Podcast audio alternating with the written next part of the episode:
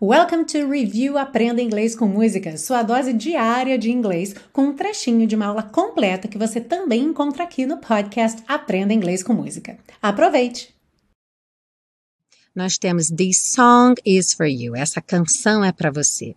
E eu fiz questão de colocar aqui esse tira-teima de song e music porque em inglês não existe plural de music e também não existe uma música one music. Music é a forma de arte, assim como tem a pintura, a escultura, tem music. Agora, uma música, aquela música que você gosta, se você quiser se referir a uma música, ou você vai falar song, que seria uma canção, ou seja, uma música com letra, ou então tune, seria uma música instrumental. Se você gosta de jazz, que tem muita música instrumental, seria a tune.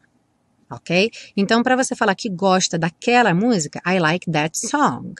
Ou I like that tune.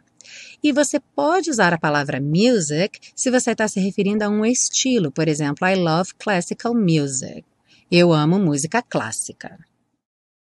Ah, e se você busca um curso de inglês passo a passo com a minha orientação, conheça o Intensivo de Inglês da Teacher Milena, meu curso de inglês que te oferece 30 dias de garantia incondicional. Saiba mais em www.intensivo.teachermilena.com.